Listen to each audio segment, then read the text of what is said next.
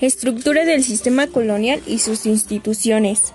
Corona, con el fin de proteger la libertad de acción tanto individual como colectiva de sus súbditos americanos, ya que manejaba al resto de los organismos menores, los cuales estaban a su cargo y todos dependían de la decisión del monarca. Consejo de Indias. No tenía una sede fija. Consejo de Indias no tenía una sede fija, sino que trasladaba de un lugar a otro con el rey y su corte. Este consejo actuaba como el monarca y en algunas materias excepcionales actuaba solo. Casa de contratación, creada para fomentar y regular el comercio y la navegación con el Nuevo Mundo, se denominaba oficial, era Casa y Audiencia de Indias. Tribunal de la Inquisición. Su principal y única función era moderar las costumbres de la época, es decir, juzgar y procesar todo lo que estuviera fuera de las costumbres normales de la colonia.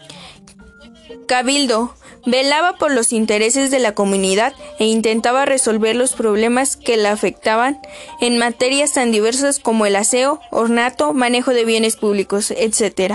Administraba los terrenos fiscales y eran dueños del mercado, el matadero y los basurales, el funcionamiento de la cárcel pública, la seguridad local y el mantenimiento del orden público. Real Audiencia. Su objetivo era velar por el cumplimiento y la interpretación de las leyes. Las reales audiencias estaban integradas por un presidente, cuatro jueces, relatores y un fiscal.